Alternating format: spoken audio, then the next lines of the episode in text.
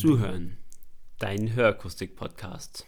Hi, ich begrüße dich zur neuen Folge von Zuhören, dein Hörakustik-Podcast. Mein Name ist Timo Kinkel und ich möchte heute mit dir über die Wirkung der Körpersprache sprechen. Dazu gibt es viele Coachings, vielleicht gibt es Verhaltensregeln bei dir im Unternehmen und ganz viel an Körpersprache, wie positioniere ich mich gegenüber dem Kunden oder anderen Menschen, ist sicherlich auch Gewohnheit oder übers Leben antrainierte Eigenschaften. Ich werde dir heute meine Top 5 Tipps geben, wie du aktiv an deiner Körpersprache arbeiten kannst und damit einen positiven Effekt auf das Gespräch oder auf deinen Gesprächspartner zu nehmen.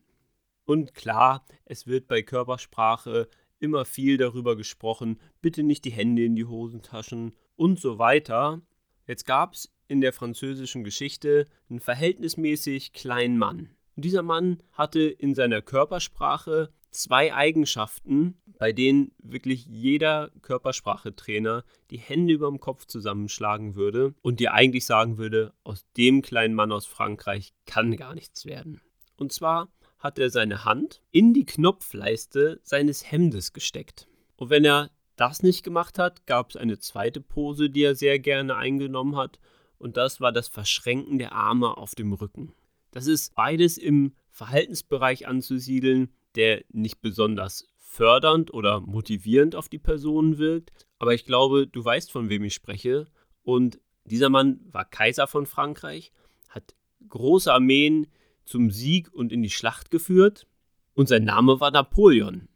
Jeder kennt ihn und was will ich mit dieser kleinen Geschichte aussagen? Das ist in allererster Linie, man kann sehr viel Theorie über Körpersprache durchgehen. Das aller, allerwichtigste und der übergeordnete Punkt ist allerdings, dass du als Typ dich damit wohlfühlst, wie du dich bewegst und die Gestiken auch zu deiner Art passen.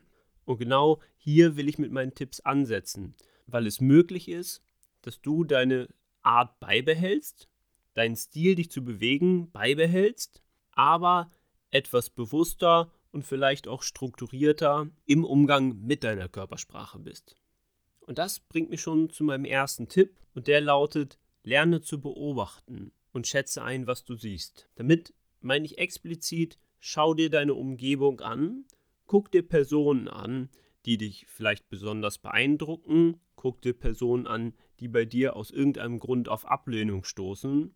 Und wenn du dir das ganz bewusst anguckst, dann kannst du für dich ableiten, was dir an anderen Personen gefällt, was dir vielleicht auch nicht so gut gefällt und kannst diese Beobachtungen in deinen Alltag mit einbeziehen und damit auch dein Verhalten steuern. Ich zum Beispiel neige dazu, die Hände gerne in die Hosentaschen zu stecken oder die Hände auch hinterm Rücken zu verschränken. Das sind Gesten, die sicherlich negativ interpretiert werden können. Die Frage, in welcher Situation werden sie vielleicht negativ interpretiert und was drücke ich damit aus? Ich bin mir bewusst, dass ich so handle und jetzt bin ich hergegangen und habe mir angeschaut, machen andere Personen das auch? Und wenn, in welchen Situationen und wie wirkt es auf mich? Ich war beim Mediamarkt um für mein Tablet so einen Bedienungsstift zu kaufen, damit ich den Touchscreen damit bedienen kann. Da stand ein Verkäufer, der war zu 100% der Computerfachmann, wie er im Bild steht. Fachwissen 100%, gelernte Körpersprache 0%. Wahrscheinlich tue ich ihm damit Unrecht, vielleicht waren es 10%. Und ich hatte in dem Fall eine klare fachliche Frage. Mir als Person musste nichts verkauft werden sondern ich wollte nur, dass eine Person sich um mich kümmert, die zu 100% Bescheid weiß. Jetzt hat der nette junge Mann die ganze Zeit die Hände in den Hosentaschen gehabt und hatte so eine leicht krumme Körperhaltung. Die Fachworte, die er benutzt hat, waren super und ich konnte wirklich gut folgen. Und die Hände in den Hosentaschen haben mich in diesem Punkt eben gar nicht gestört. Einen anderen Fall gab es, da bin ich in den Klamottenladen gegangen und wollte mir einen schicken neuen Anzug kaufen. Das mache ich nicht alle Tage und ich habe mir ein paar Anzüge angeguckt und an mir lief so eine Verkäuferin vorbei. Auch hier wieder Hände in den Hosentaschen. In dem Fall hätte ich mir bewusst eine Hilfestellung und eine Beratung gewünscht. Und sehe die Person, wie sie in den Händen in den Hosentaschen an mir vorbeiläuft. Hier war meine Empfindung ganz anders als beim Computerfachmann, Hier habe ich es sehr negativ wahrgenommen, als hätte diese Person keine Lust auf mich und stelle mir dann Fragen, woran könnte das liegen? Sehe ich so aus, als könnte ich mir den Anzug nicht leisten? Sehe ich so stillos aus, dass auch gar keine Beratung mehr hilft? Man weiß es nicht. Und der Schluss, den ich daraus gezogen habe, war der. Hände in den Hosentaschen geht sicherlich in einem Kontext, wo ich auf einer guten Ebene mit der Person bin und die förmliche Erwartungshaltung auch nicht ganz so hoch ist. Das können zum Beispiel Gespräche mit Freunden, Kollegen sein oder auch ein Kunde, der eher der lässige Typ ist. Und hier kannst du es sogar bewusst einsetzen, um eine neue Ebene mit ihm zu finden und vielleicht etwas persönlicher werden kannst.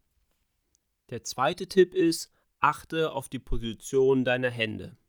Das ist ein Tipp, den wirst du schon häufiger gehört haben. Wichtig ist mir hierbei, dass die Umsetzung am Ende nicht unangenehm für dich ist, du also eine Position mit deinen Händen findest, in der du dich persönlich wohlfühlst und dann weiteren Raum schaffst, um deine Hände später in der Argumentation auch gut einzusetzen. Es gibt also drei Bereiche, in denen du deine Hände positionieren kannst und damit unterschiedliche Stellungen einnimmst. Das eine ist die sehr negative Zone. Die negative Zone beginnt so unter der Gürtellinie. Und alles, was hier mit den Händen passiert, ist in förmlichen Situationen oder allgemeinen Informationen, wo du eine gute Figur machen möchtest, nicht empfehlenswert, da du hier in Positionen kommst, dass die Hände vorm Schritt sind, was sicherlich keine gute Figur abgibt. Du kommst, wenn du weiter runter gehst mit den Händen, kommst du so tief, dass der Rücken sehr gebeugt ist und du eine etwas unterwürfige Haltung einnimmst. Oder um ans Bein oder an den Fuß zu kommen, musst du das Bein anheben und hast damit einen sehr, sehr unsicheren Stand. Auch das gibt dir dann als Person ein unsicheres Auftreten. Also nach Möglichkeit die Hände nicht im negativen Bereich bewegen, außer um wirkliche Handlungen zu vollziehen. Also zum Beispiel den Schnürsenkel zuzuknoten oder wenn du dich bückst, um äh, nach Werkzeug zu greifen. Das ist natürlich legitim und eine vollkommen natürliche Handlung, die du auch einfach natürlich ausführen kannst. Dann gibt es den neutralen Bereich. Das ist oberhalb der Gürtellinie und bis zum Hals. In dem Bereich kannst du deine Hände gut positionieren, ohne die andere Person zu erschrecken oder in ungünstige Körperhaltung für dich zu kommen. Ich versuche zum Beispiel die Hände etwas unter Brusthöhe zu halten.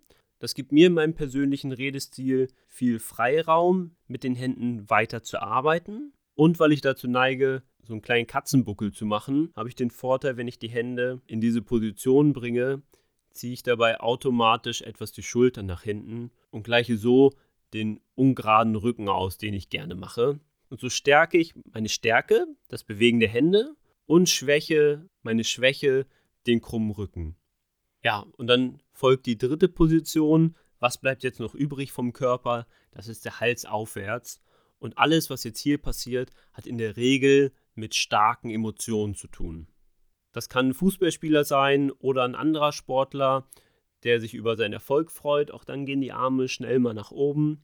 Und auch in Lübeck bei der Verkündung äh, der Gesellenprüfung sieht man die Hände sehr, sehr häufig bei so viel starken Emotionen über dem Hals. Das heißt im Gesicht, über dem Kopf oder auch in den Haaren. Und all das spricht eher für starke Emotionen, mit der du eher introvertierte Personen vielleicht verprellen kannst. Andersrum kannst du damit eine tolle aktivierende Wirkung schaffen. Wenn du also die Aufmerksamkeit in einem Gespräch oder in einem Raum mal haben willst, halt die Hände einfach mal nach oben und guck mal, was passiert. In der Regel werden dich die Leute anschauen, weil es so ungewohnt ist, dass in einer normalen Konversation oder in einem Vortrag die Hände so hoch gehen. Genauso kannst du in diesem Bereich sehr positive Eigenschaften von den Hörgeräten oder auch tolle Mitarbeit von Kunden, von äh, Kollegen nochmal unterstützen, wenn du das verbal äußerst und die Hände verhältnismäßig weit oben positionierst.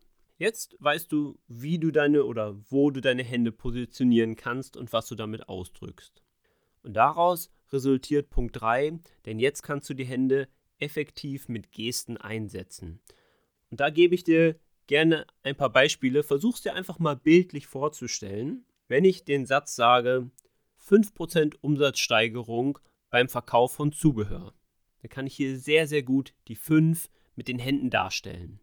Genauso kann man sagen, die Hörgeräte, die von der Kasse komplett getragen werden, verfügen in jedem Fall über vier Kanäle. Auch das kann man wieder super mit der Hand unterstützen und unterstreicht damit diese Zahl. Das würde ich nur dann machen, wenn die Zahl auch was Positives aussagt oder sehr, sehr wichtig für die Argumentation ist. Genauso kannst du die Hände einsetzen, um einen Satz zu strukturieren. Erstens freue ich mich, dass ihr diese Folge wieder hört. Zweitens freue ich mich über eure Rückmeldungen auf Instagram, auf Facebook. Drittens macht es mir tierisch viel Spaß, hier zu stehen und mir die Konzepte für die einzelnen Folgen zu überlegen. Ich glaube, du kannst dir vorstellen, was ich gerade gemacht habe. Ich habe diese Aufzählung erstens, zweitens, drittens genauso mit meinen Fingern unterstützt und damit dem Ganzen nochmal eine Struktur gegeben.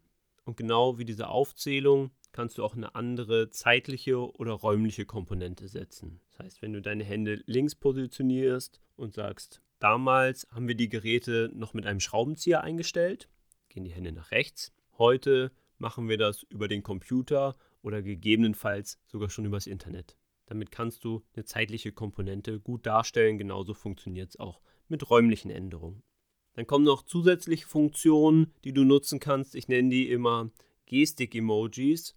Das kannst du dir so vorstellen, wenn du zum Beispiel eine Kurve nach oben darstellst oder einen Berg Arbeit oder wie es meine Tochter sehr gern macht, wenn ich oder meine Frau etwas schneller noch reagieren, dann zeigt sie gerne auf ihr Handgelenk und tippt da mit dem Finger drauf. Und auch diese Geste ist für alle Menschen sehr klar zu verstehen und deswegen nenne ich das Emojis der Gestik.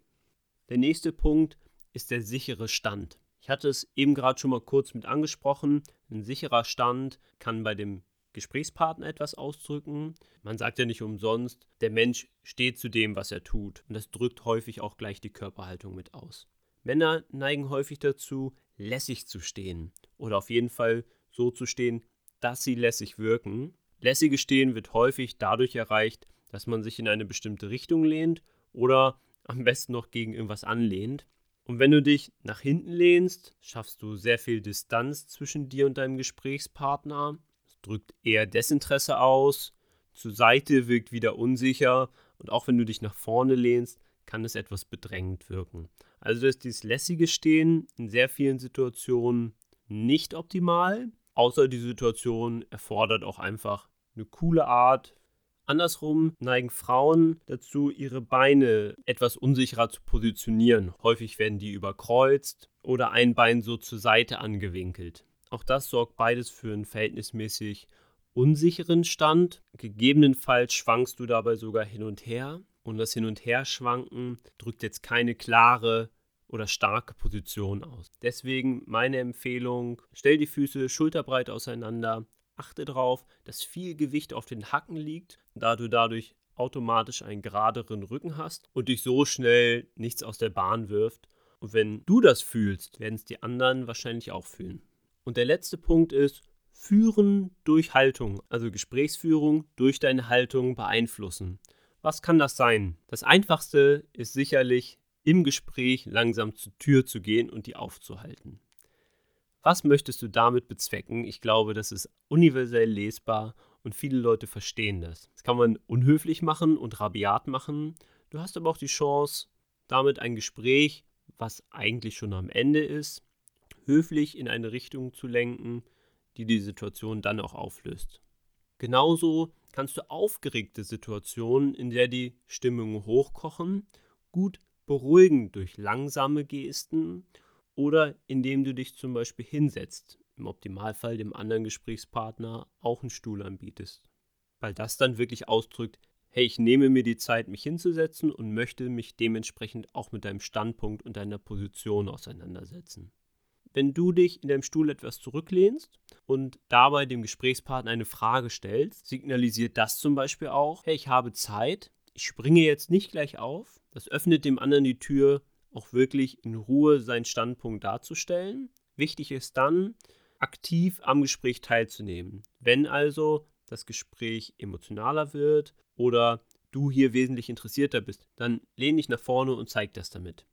Und der letzte Punkt, wie du im Gespräch führst, und das ist ein gefährlicher Punkt, der aber sehr, sehr stark wirken kann. Das ist das Anfassen des Gegenübers. Das macht man sicherlich nicht sofort, aber beim Verabschieden einen starken Händedruck zu geben, bitte nicht so, dass danach die Hand wehtut, oder der Person auf die Schulter zu fassen, drückt eine enorme Verbindlichkeit aus und die Chance ist höher, dass dieser Kunde wieder bei dir das Fachgeschäft betritt. Wenn es legitim war, dass du in die Intimzone eingedrungen bist. Das musst du sicherlich einschätzen, aber wenn du eine Person berührst, dann schaffst du eine enorme Verbindlichkeit und damit kannst du die Stimmung oder das, was du verbal gerade ausdrückst, sehr, sehr ausdrucksstark machen. Also trau dich ruhig, die Menschen zwischendurch mal anzufassen. Und jetzt möchte ich dir noch eine Übung mit auf den Weg geben. Und die zielt darauf ab, dass du eine positive und neutrale Armhaltung für dich findest. Und dafür musst du gar nicht viel tun, sondern dafür musst du dich nur selbst beobachten. Das heißt, wenn du Gespräche führst mit Kollegen, Kunden oder auch Freunden, Familie und du dich gerade wohlfühlst, dann schau mal, wo deine Hände zu diesem Zeitpunkt sind, wenn du argumentierst. Und wenn du das für dich rausgefunden hast, versuche in Situationen, in denen du dir vielleicht unsicher bist, wo die Hände gerade hin sollen, dich an diese Position nochmal zu erinnern. Jetzt strecke ich die Arme in die Luft und hoffe, du schlägst sie nicht über dem Kopf zusammen, sondern das, was ich dir über die Körpersprache berichtet habe, hat dir etwas gebracht, du hattest Freude dabei. Ich freue mich wie immer auf das Feedback und hoffe, du hörst auch wieder bei der nächsten Folge zu. Bis dahin alles Gute, viel Erfolg bei der Kommunikation und auf Wiederhören.